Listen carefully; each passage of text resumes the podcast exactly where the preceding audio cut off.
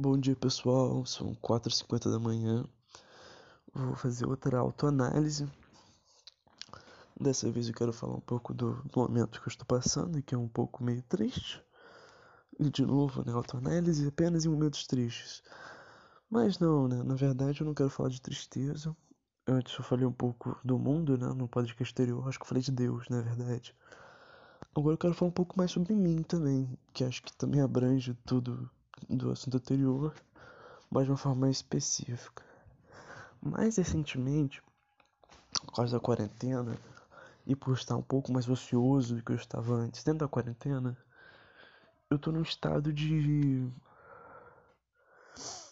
de ócio. Só que esse ócio é voltado para uma degradação mental. Eu venho ficando não mais burro necessariamente, mas eu venho deixando de dar valor para as minhas coisas que, que antes eram simbólicas e tinham um grande papel na minha vida, como lei moral e tudo mais. Claro, né, eu não estou desrompendo nada gravemente, mas estou desrompendo com valores que eu havia marcado na minha vida. Como, por exemplo, pintar o cabelo, coisas que eu nunca faria antes, até um mês atrás nunca faria. Ou preciso de uma tatuagem, vou fazer uma tatuagem, eu já marquei praticamente. E eu vou fazendo, foda-se, mas é uma coisa que eu nunca faria. E isso, isso é uma, é uma disruptura. O nome disso, né, na verdade, é uma anomia. Uma anomia, mas no sentido de. Pra quem não sabe. Hum, merda, vou fugir um pouco do assunto, mas tudo bem. A anomia, né, socialmente falando, é um povo, um estado que. que perdeu, né, um povo que vive no estado que perdeu sua identificação com sua cultura e com suas leis, respectivamente. Então, por exemplo, isso, a anomia geralmente ela é uma, como nós podemos dizer, a anomia ela é uma é uma sintoma, é um sintoma. A anomia é um sintoma. Imagina, você tem lá seu estado e você provém educação, né, e a cultura que envolve tudo isso para o seu povo, para que ele se identifique com a Constituição e tudo mais. Você corta as verbas disso e deixa mundos privados para poucos. O povo, ao longo do tempo, vai deixando de se identificar com, a, com as leis, vai deixando um pouco de se identificar com sua cultura, como por exemplo com a lei, é, que é uma parte cultural, e com uma música e com um estilo musical. Eles vão ficando pro passado porque eles não estão dando valor e para piorar a situação, vamos supor, nós temos o Estado e nós temos também um órgão do Estado que é o Judiciário, um dos poderes, né? O Judiciário, sei lá, já, as leis já são desvalorizadas e desvalorizadas também pelo Judiciário, que é um órgão federal. Então, essa lei serve para poucos, logo não é uma lei de fato. Então, essa lei é de ninguém, ninguém respeita essa lei, do mais pobre ao mais rico, em sua maioria. E ainda, quando ela precisa ser interpretada, ela é interpretada de uma forma ruim. Ou seja, o Estado está numa situação de anomia. O Brasil é um Estado anômico há muitos anos. Na verdade, todo Estado, para mim, é anômico. Carrega a anomia. Ao contrário, porque geralmente quando falam de anomia, falam assim: ah, anomia é um lugar sem lei, é a anarquia. Para mim isso é mentira, mas aí eu vou entrar nesse debate depois. Eu, bem, agora eu vou entrar, mas enfim, a anomia é basicamente um lugar que perdeu sua identidade cultural e tudo isso que envolve cultura, né? Ou seja, muita coisa. E eu estou no estado de anomia pessoal, uma anomia só minha. Eu perdi os meus valores básicos, como não fazer tatuagem, não não, não, sei lá, não pintar o cabelo, essas coisas. E isso diminui personalidade. No final, o que sou eu se não sou as leis morais que eu imponho a mim mesmo? Né? Tem claro que eu sei o que eu sou fora disso, tá? Mas é um dos espantalhos morais que a gente faz para nos deslegitimar. Nós enquanto nós mesmos, sabe? É, é uma das várias coisas, na verdade, né? Que a gente tem essa questão da, da autoestima instável. É, no, no Brasil, como um todo, isso é um problema. E acaba que sempre de tentar desmoralizar ou tentar nos abaixar por qualquer coisa. Eu sei que esses fundamentos eram idiotas, eram idiotas. Porque isso não me constitui, não tem nada a ver com a minha personalidade isso. Mas é, são as pequenas coisas que a gente se prende para fingir que é alguma coisa diferente do que nós somos. Ou para conseguir pegar de forma palpável o que nós somos. Porque não é nítido, entendeu? Só que ainda assim eu sou burro, né, cara? Apesar de falar um monte de coisa para mim, de saber um monte de coisa, eu não consigo forçar a minha cabeça, eu não consigo fingir. Ai, gente, acredita nessa porra. Deixa de ser burro, brother. É impossível, cara. Eu, eu sou, eu sou, eu sou preso, tô fadado a, a ser burro, a ser incapaz de, de entender as coisas que eu próprio falo. Porque assim, para mim, bicho, não é, porra, querendo me acabar também, cara. Mas assim, eu, eu, eu, sinto que eu tenho um conhecimento que é acima da média, acima da média do brasileiro. Não falo que eu sou um gênio, não, nem, nem sou esperto. Não me considero nem inteligente, nem cheio de conhecimento. Mas se vamos supor assim, a média é 10, eu consigo um 11, entendeu? Eu acho. Enfim, vamos supor que seja de 0 a 20, a média é 10, eu consigo um 11, eu acho. Mas minha inteligência eu acho que é 6, se a média for 10 e o conhecimento é 11. Porque do que adianta tu, tu, tu, tu conseguir um monte de coisa que tu não consegue aplicar nem pra tua própria vida? Do que adianta tu saber, ah, é por causa disso, aí chega lá tem aquilo. Entendeu? Por exemplo, ah, Jean, eu sei que fulana não falou aquilo para você daquela forma, que foi um erro de interpretação, você sabe como a língua é confusa acontece esses erros, esses equívocos. Na própria, dá margem para muita coisa, no normal, do cotidiano. Mas eu vou ficar triste, cara. Eu sei que eu vou ficar triste. Independentemente do que aconteça, eu vou ficar triste. Se ela me pedir desculpa, eu vou ficar triste. Se ela não fizer nada, eu vou ficar triste. Se ela nem me dissesse antes aquela coisa que me ofendeu, eu ia ficar triste. No final, foda-se. No final, faço o pior porque o resultado será a mesma merda. Faça que me dê menos trabalho. No contexto atual, claro, né? Não situação geral. Gritei aqui em casa. Enfim, eu eu queria comentar sobre perder valores. Falei um pouco sobre anomia.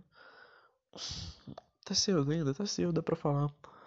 Por que, que eu acho que anomia não é anarquia? Tudo bem, nós todos vivemos na anomia, e acho que isso está de acordo, porque o conceito de anomia é viver num lugar que não se dá valores a leis ou regras. No Brasil se dá valores à lei, se dá valores a regras. No Brasil, um cara que é preso por tráfico de drogas numa comunidade é a mesma pessoa, vai sofrer a mesma sanção que alguém que é preso com a mesma quantidade num condomínio de luxo na Barra. Não é querendo dar uma de militância, não, brother. Não tô, não tô, ah, Jean é chatão pra caralho. Não tô. Posso até ser, mas não, não, não por isso.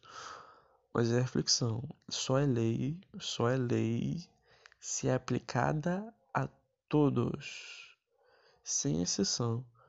É lei e ela é interpretada. A lei pode ser interpretada. Mas a questão é qual a justificativa pro brother no apartamento dele ser preso e o brother não, com a mesma quantidade. Ou seja, não há lei. E quem interpreta isso é um dos poderes do Estado. Ele interpreta isso por conta própria. Entendeu, meu irmão? Então, e a população não dá valor. Primeiramente, que se a população ela caga e anda para as leis, isso já é um princípio. Se os órgãos cagam, é pior ainda. A polícia militar, puta que pariu, né? Ela ela pegou assim o conceito de anomia e deu uma mijada em cima falou: Foda-se, parceiro. Foda-se. Entendeu? Mais ou menos isso.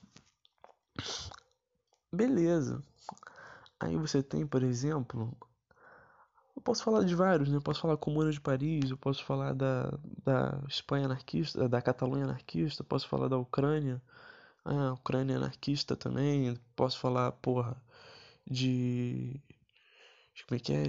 Xion, Xion, ah, não vou saber falar, mas uma comuna anarquista na Coreia. Houveram vários, porra, vários.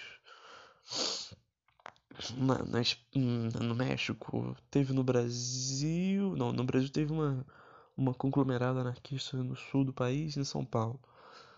Mas enfim, houveram alguns exemplos ao longo né, da história que vivenciaram o, o anarquismo.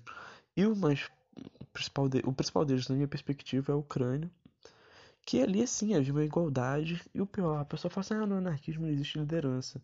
Não existe hierarquia. Liderança não necessariamente hierárquica. O exército negro tinha um líder. Porque a questão também é, bicho, de sabedoria, né? Você tem que movimentar mil pessoas. Quem aí é melhor gestor em guerra? Ah, ele. Ah, então beleza, a gente bota ele lá na frente e ele faz a gestão pessoal. Ele não vai subsistir e não vai lucrar em cima de ninguém. Ele está fazendo o papel dele. Eu acho que isso é um pouco da burrice do pessoal com a anarquia. Anarquia, anarquia não é baderna, brother. Tem ali, ó. O pessoal vai dividir em comissões. Tem que. Ah, o brother sabe de agronomia, bota ele para liderar a comissão junto com o pessoal que também sabe um pouco. Junta todo mundo ali e vai todo mundo fazer junto. E vai todo mundo produzir pra caralho. E vai comer aquela merda. Entendeu? É, é simples, na verdade. É muito simples e é muito lógico. E os argumentos são tantos, sabe? Porque, por exemplo, na biologia existe o Piotr Kropotkin, que era geógrafo e biólogo. Eu sempre falo desse cara porque o cara é sinistro. Lê o livro Ajuda Mútua, um fator de evolução.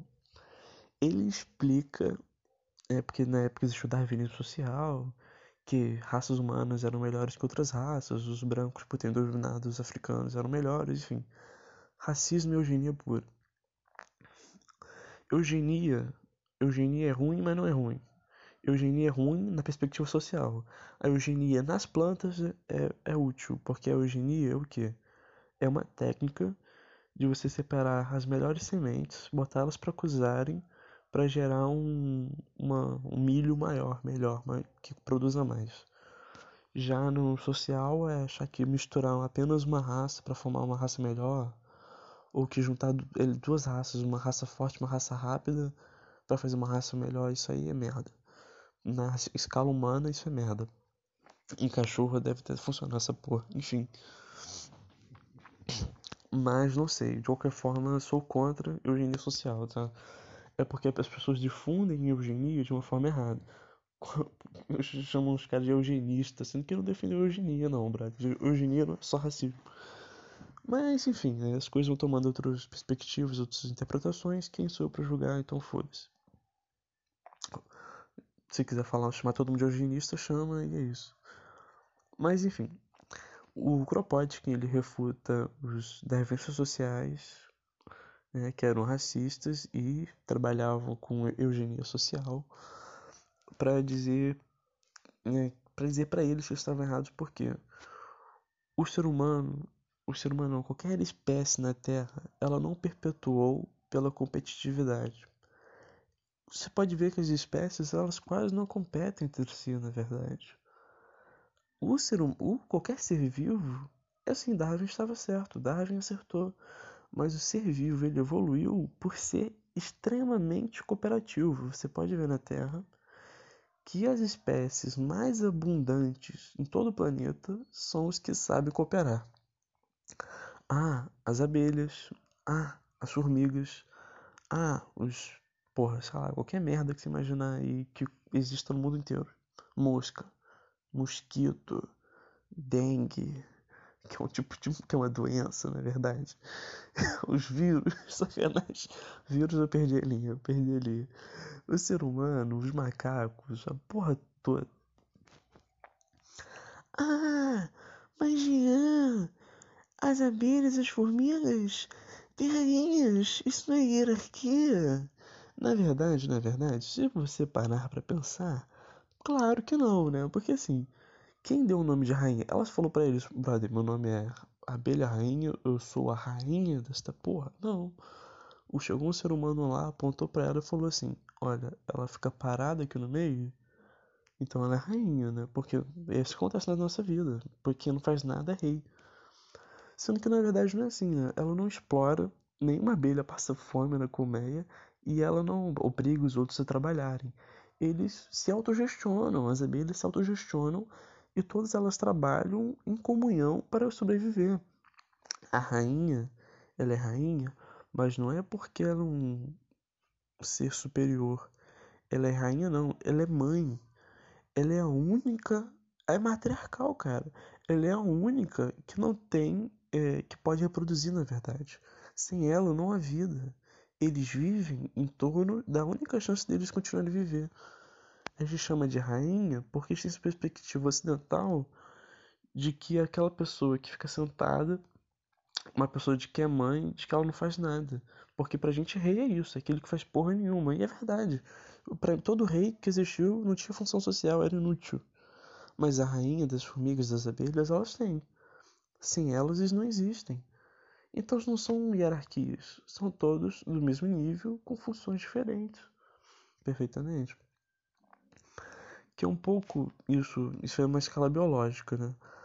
E convertendo um pouco da biologia para biologia religiosa, que eu falei no podcast anterior, isso rolava muito nas tribos, nas civilizações, perdão, civilizações nativas do Paraguai e do Brasil, né? Os Tupi-Guarani, eles todos viviam em comunhão, todos tinham classes iguais e eles tinham uma classe isolada, como a rainha, entendeu? Essa classe isolada são os que eram os mais próximos de Deus. As pessoas nasciam mais próximas de Deus, como as rainhas. Né? No caso, com funções diferentes, mas que são pessoas que já nascem diferentes, entendeu? Como as rainhas. Isso aqui para ele não tem uma função de mandar neles, apesar dele ser supostamente superior, entre aspas, os nativos, né, eles isolavam esse líder, ele era criado longe da, da do, do pessoal, e ali ele sobrevivia e tudo mais, e cooperava com a vila, mas distância, na distância. Então ele se organizava ali em pescadores, na né, educação dual, né, a educação dual é educação por utilidade. Você nasceu vai ser criado para pescar, porque você tem aptidão para isso. Enfim, ali criado naquele contexto e, e as mulheres na terciaria e tudo mais, pô, gente, isso aí é machismo. Pode ser. Eu não tô defendendo 100%. Tô falando que aquilo aí não era anarquismo também, porque eles não tinham conhecimento do anar... Pra ser anarquista, tem que saber o que é anarquismo. É, e eles não se declaravam como isso, então não tem paralelo, então não é. Mas eram muito mais próximas de um proto-anarquismo comunista, inclusive, do que do capitalismo, que eles não tinham moeda. Né? Eles aboliram moeda, ninguém passava fome naquela porra também. É um negócio bonito. Mas claro, podia haver machismo, podia ter repressão racial, podia ter um inferno a quatro. Essas coisas acontecem ao longo da humanidade, não pode passar pano, obviamente, tem que criticar, mas tem que ver os bons apontamentos, né? Algo muito, muito importante. E isso passa pano pra um monte de coisa hoje em dia, não é como se naquela época, 500 anos atrás, viviam melhor do que a gente hoje, gente não pode admirar, entendeu? Mas é, é melhor que a gente, assim, entre aspas, né? Morriam com 40 anos de idade, 50 anos de idade porque não tinham vacina, sim, mas não passavam fome se eles fizerem uma média ponderada, né? Não que eu quero viver no, no mato, né? Até quero, mas não que eu acho que todo mundo tem que querer. Não.